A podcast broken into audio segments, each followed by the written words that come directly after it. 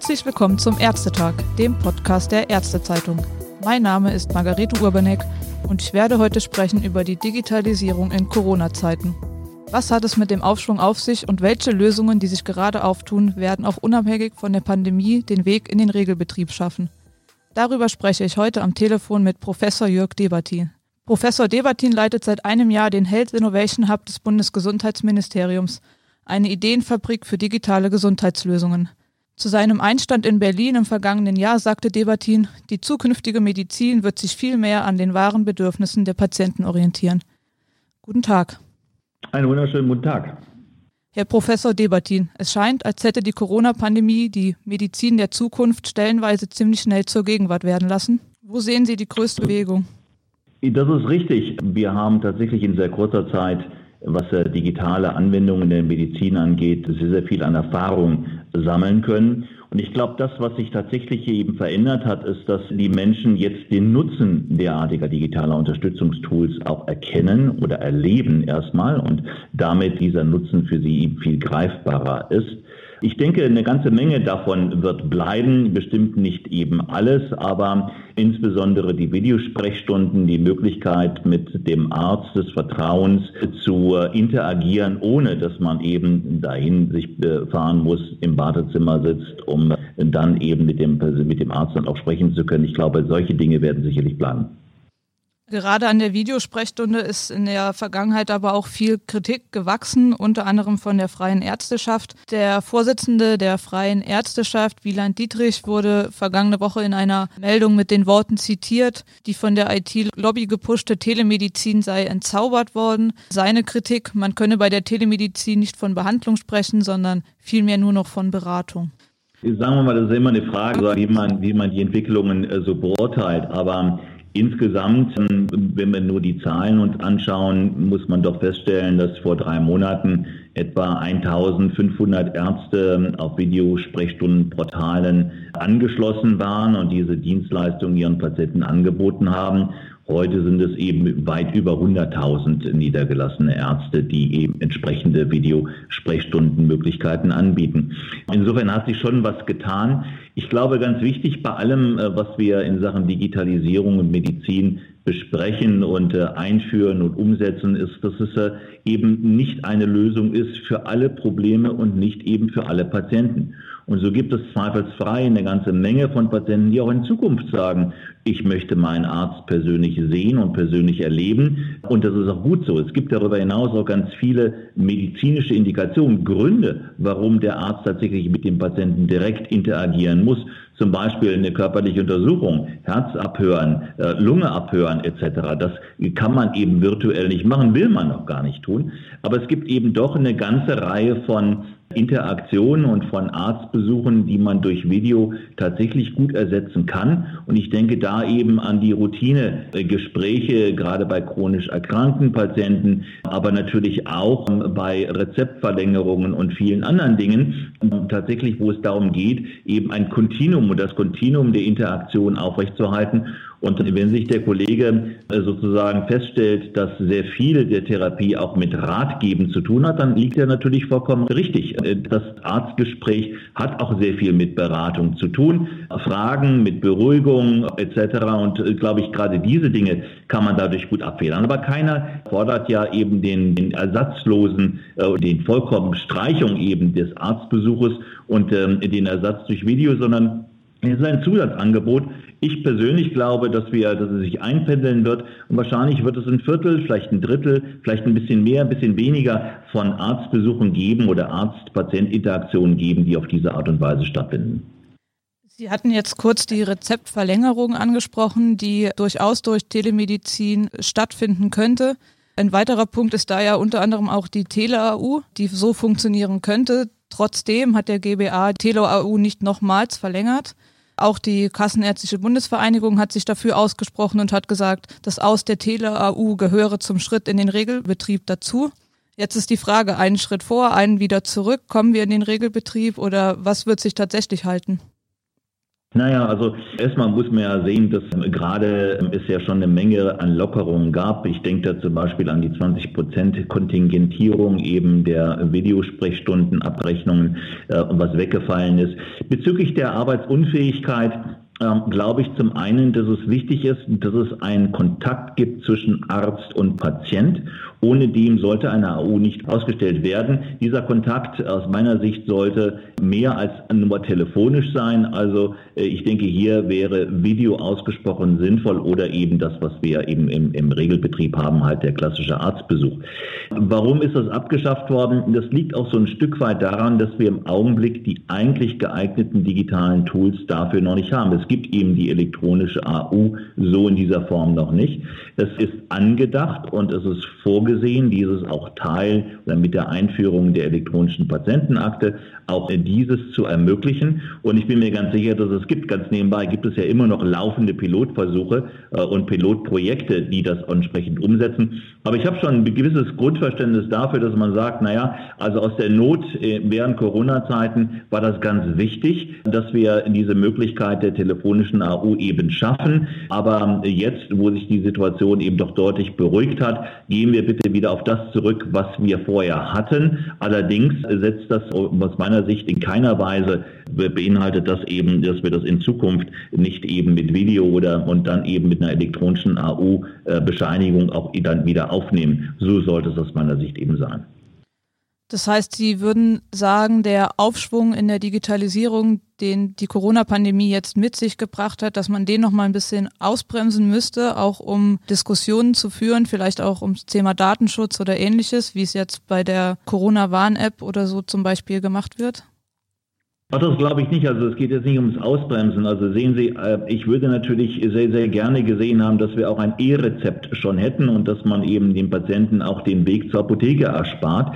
Leider Gottes geht das noch nicht, weil das, das E-Rezept haben wir noch nicht. Heißt das, dass wir es nicht haben werden? Natürlich nicht. Ähm, wir arbeiten dran und äh, Mitte nächsten Jahres wird die Gematik die App für das E-Rezept zur Verfügung stellen. Wir alle hätten uns gewünscht, das wäre jetzt schon da. So ähnlich geht das eben für die IAU auch. Ich glaube, man muss einfach sehen, wenn die, die Instrumente nur die Instrumente digitaler oder anderer Natur können eingeführt werden, die auch wirklich reif sind, die technisch reif sind und wo wir die Grundlagen geschaffen haben. Die Grundlagen beinhalten selbstverständlich eine intensive Diskussion und auch Berücksichtigung eben des Datenschutzes. Und deshalb ist es ja ganz wichtig, auch wenn Sie ansprechen eben die äh, Tracing, die Proximity Tracing App, dass wir zwei Dinge doch daran äh, wichtigerweise festhalten und richtigerweise festhalten. Erstens ist es freiwillig. Und zweitens, die Anonymität muss gewährleistet sein. Und genau dieses wird jetzt nun umgesetzt. Ich persönlich glaube, dass das eben auch mit einer zentraleren Lösung möglich gewesen wäre. Aber sei es drum, das ist jetzt nun gewissermaßen äh, in der Vergangenheit. Jetzt müssen wir nach vorne gucken. Ich bin mir ganz fest davon überzeugt, dass wir inhaltlich diese, diese Proximity Tracing App brauchen um Infektionsketten früher zu erkennen, um sie auch dann früher und konsequenterweise äh, zu unterbinden. Nur den Preis, den wir dafür bezahlen, der muss jedem eben klar werden und dieser ist aus meiner Sicht eben sehr vertretbar, weil die Informationen, die ich bekomme als jemand, der eben in der Nähe von äh, einer Person war, die verifiziert infiziert ist.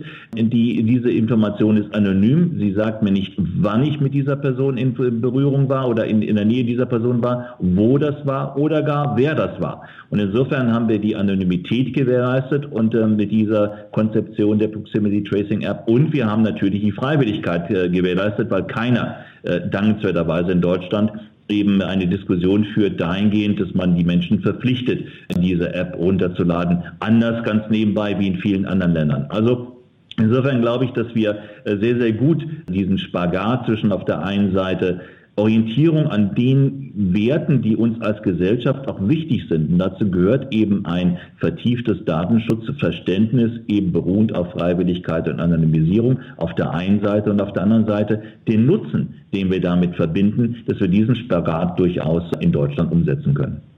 Was ist für Sie die wichtigste Lehre, die Sie in puncto Digitalisierung während der Corona-Pandemie ziehen? Ich glaube, ähm, bezüglich der digitalen Medizin geht es, äh, bestätigt das zumindest mein Eindruck, dass es ganz wichtig ist, dass wir wegkommen müssen von einer theoretischen, sagen wir mal, PowerPoint-bezogenen Diskussion über Nutzen und Gefahren hin zu einer realen. Gefahren kann man auch theoretisch ganz gut abklopfen und sich vorstellen. Den Nutzen, den muss man erleben. Und dieses Erlebnis, das wird jetzt vielen Menschen zuteil, die sehen, wow, das, was ich eben aus meinem normalen Leben kenne, das kann ich tatsächlich in Teilen, da wohl sinnvoll, auch auf die Medizin übertragen. Das nochmal zu sagen, das soll jetzt kein kompletter Ersatz sein, sondern das ist ein Zusatzangebot, was es erleichtert, gewisse Interaktionen mit äh, den Leistungserbringern in der Medizin zu vereinfachen. Das ganz nebenbei gilt nicht nur für Ärzte, das gilt eben auch für viele Therapiebesuche. Und so bin ich ganz überrascht, dass es doch eine Reihe von, von Physiotherapeuten gibt, die sagen, wow, auch mit Apps und mit digitalen Tools kann ich meine Patienten auch in einer solchen Situation weiter betreuen. So ähm, sollten wir eben diese Wege öffnen und unter immer der Berücksichtigung dessen, was uns wichtig ist als gesellschaftlichen Wert. Und ähm, äh, da werde ich nicht müde zu unterstreichen, dazu gehört immer die Freiwilligkeit.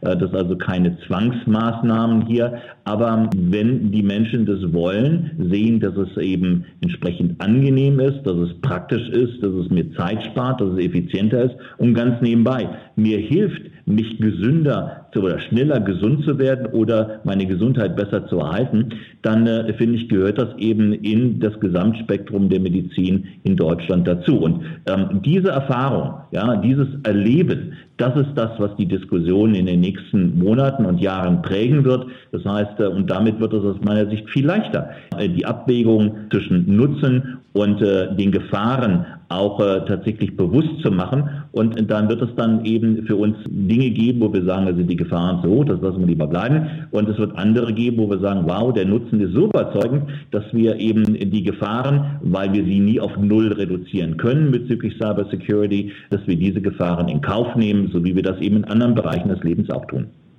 Ganz kurz noch zum Abschluss, welche Projekte verfolgen Sie gerade ganz aktuell? Der Health Innovation Hub wurde ja vor einem Jahr gegründet, nicht unbedingt um, sagen wir mal, die Corona-Krise äh, zu bespielen, sondern natürlich ging es uns primär um äh, die Digitalisierung der Medizin insgesamt. Und da stehen im Vordergrund eben die App auf Rezept. Und da haben wir jetzt nun eben einen wichtigen Meilenstein erreicht mit der Veröffentlichung der Verordnung für die digitalen Gesundheitsanwendungen und die Veröffentlichung des Leitfadens.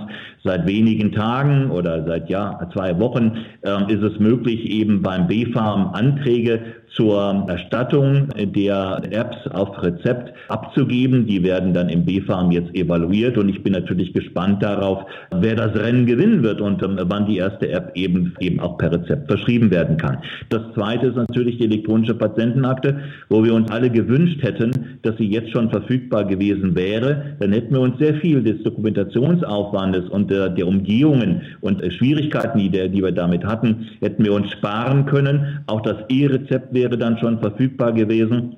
Das sind aber die Themen, die uns jetzt natürlich beschäftigen. Die EPA kommt zum 01.01.2021. Das E-Rezept, wie ich bereits gesagt habe, Mitte des Jahres 2021.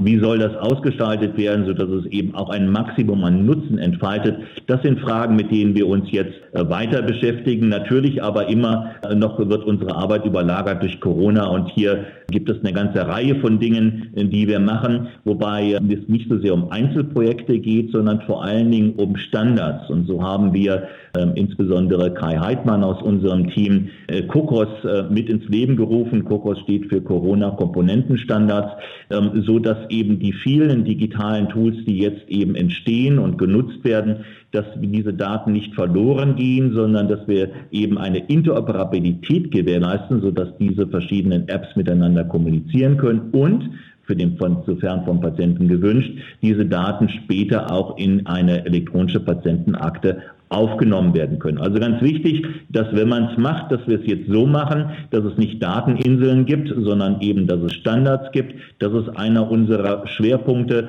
Da unterstützen wir natürlich auch die nationale Forschungsinitiative, die eben Daten von allen Uniklinika her sammelt und vieles andere mehr. Also eine Menge zu tun, aber eben nicht nur Corona-spezifisch, Corona sehen wir als ein Stück weit Rückenwind, gerade auch äh, wenn es darum geht, zum Beispiel jetzt in kurzer Zeit die Standards zu etablieren, die wir dankenswerterweise in der Diskussion eben schon seit längerer Zeit haben. Aber wir orientieren uns an Fire, wir orientieren uns an Snowmed, an äh, DICOM, wir orientieren an Loink und allem anderen, was uns eben international kompatibel macht, aber darüber hinaus auch ganz konkret die Interoperabilität eben dieser Datenströme gewährleistet.